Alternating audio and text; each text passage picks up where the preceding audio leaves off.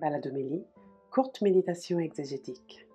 Bonjour, bienvenue pour ce quart d'heure d'exégèse de méditation exégétique. Je suis le Père Éric Morin du service biblique Évangile et Vie et je vous propose de méditer ensemble les textes du septième dimanche de Pâques avec, euh, comme d'habitude, pour le temps pascal, un extrait du livre des actes des apôtres, mais nous retournons un peu en arrière par rapport à dimanche dernier, puisque nous sommes au chapitre septième avec le récit de l'assassinat d'Étienne, euh, son martyr.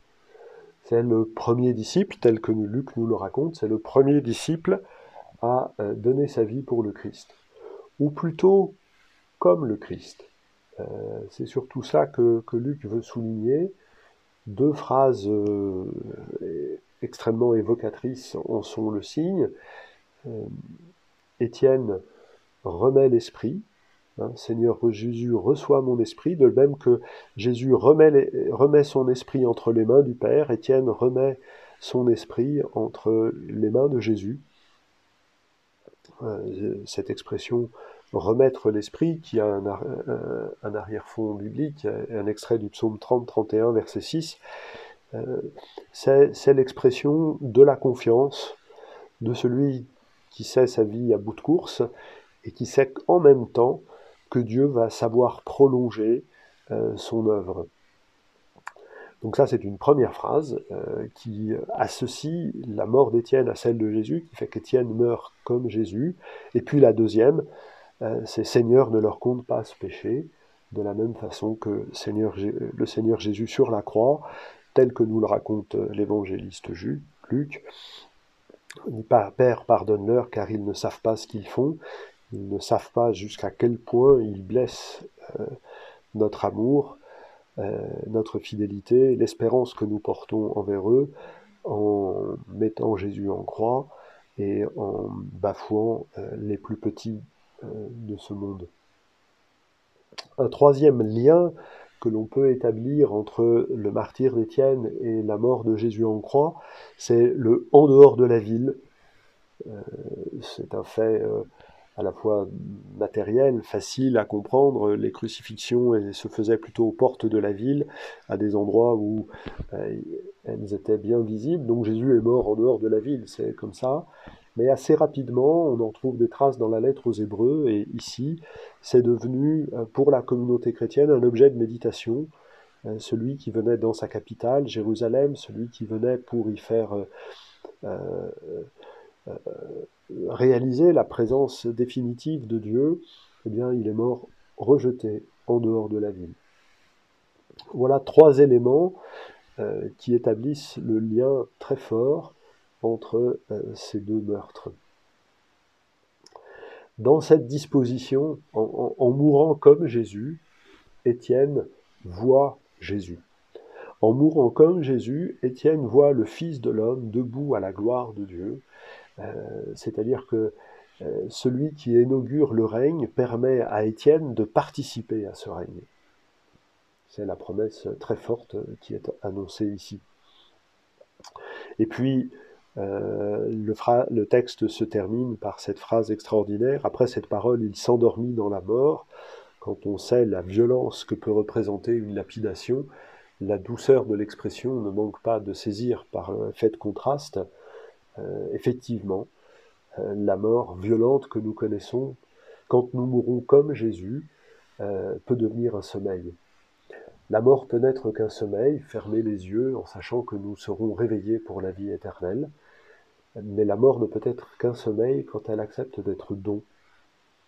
Euh, Étienne accepte que sa mort soit don qui va permettre de témoigner, c'est ça le, sens du mot martyr, de témoigner de la vie que Dieu donne à tous.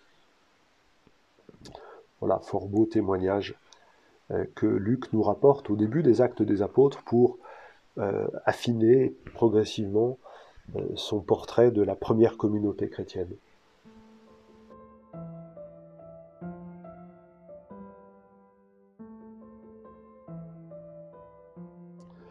Nous retrouvons pour ce septième dimanche de Pâques la toute fin du livre de l'Apocalypse dans la deuxième lecture, c'est-à-dire la toute fin de la Bible chrétienne. Hein, c'est vraiment la, dernière page conclusive du livre, est conclusive de toute la Bible. Et euh, il est frappant de voir comment euh, la fin euh, boucle avec le début. La fin est une bénédiction, heureux ceux qui lavent leurs vêtements, on a expliqué cela plusieurs fois, ils auront droit d'accès à l'arbre de vie.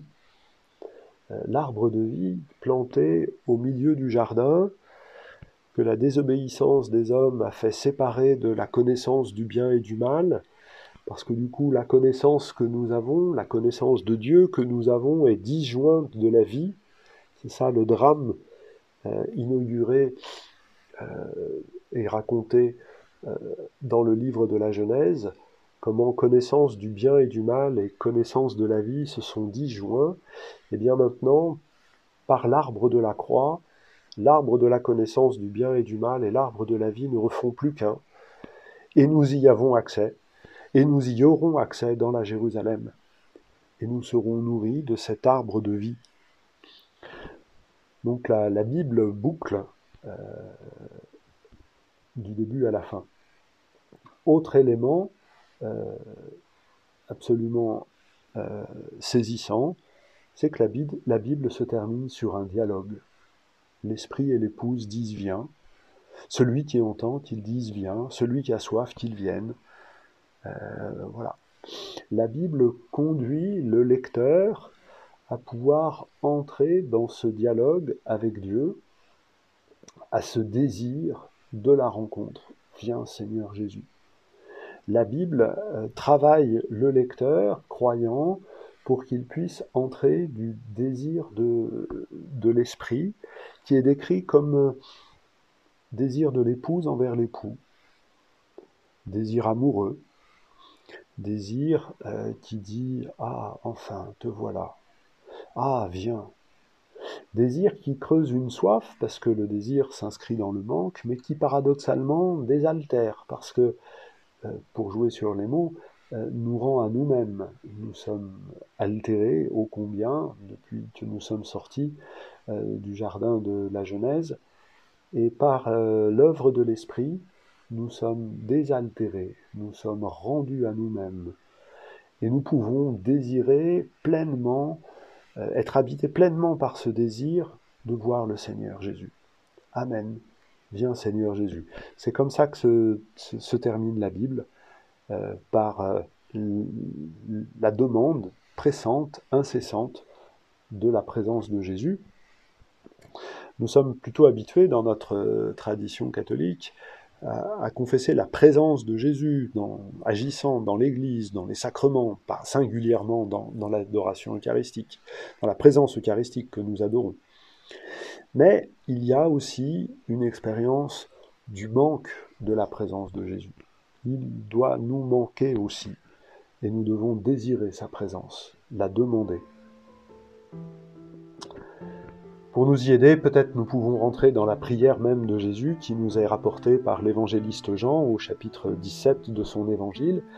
Et chaque année, dans ce dimanche entre euh, Ascension et Pentecôte, nous avons à, méditer un extrait de cette prière de Jésus. Et ce dimanche de l'année dite C, euh, nous en avons la fin, la dernière partie, dans laquelle Jésus dit ne pas prier simplement pour euh, ceux qui croient en lui, pour le cercle des disciples historiques qui sont les témoins de cette prière, mais prier pour ceux qui croient grâce à leur parole.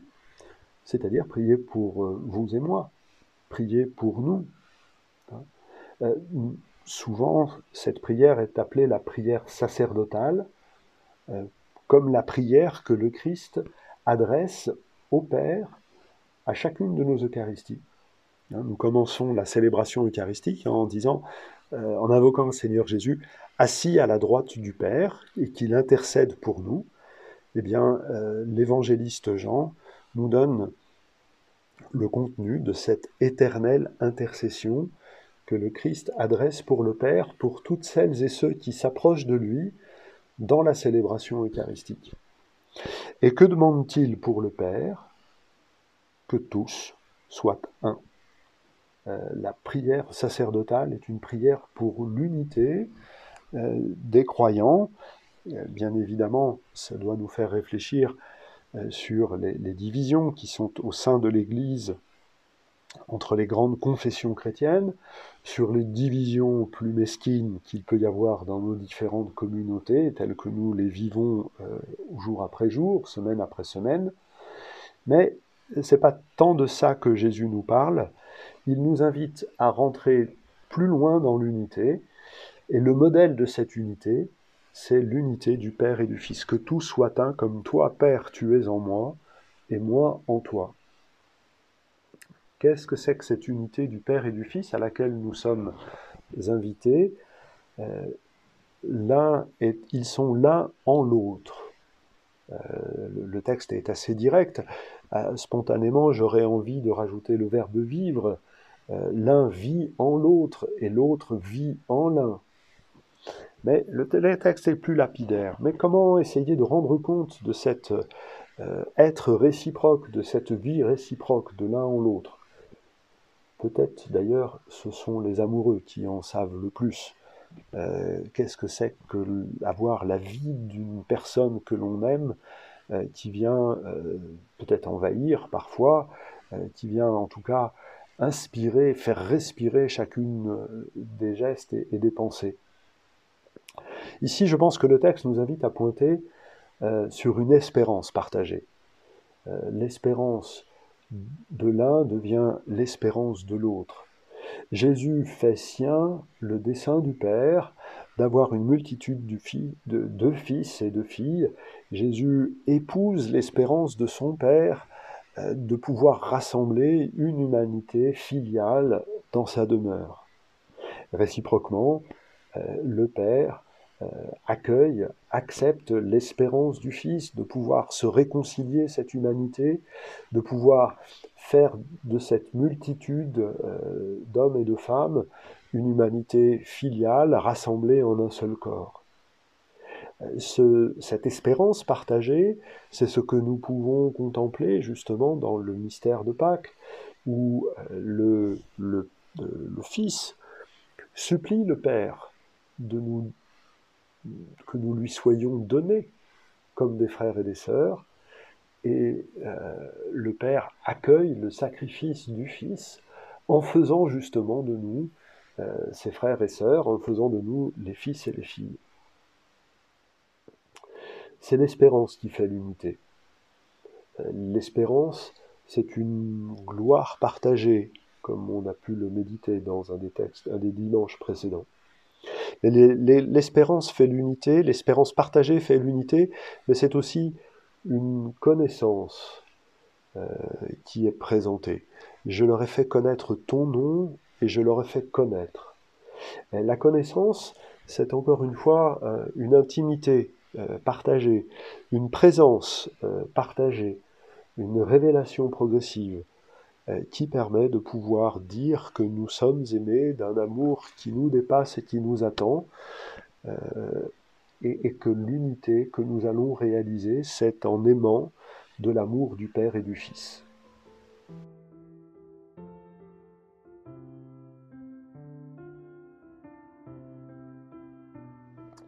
Voilà pour ces textes et qui, bien évidemment, auraient bien d'autres développements à apporter. Je vous remercie de, votre attention et je vous souhaite un bon dimanche, de belles fêtes.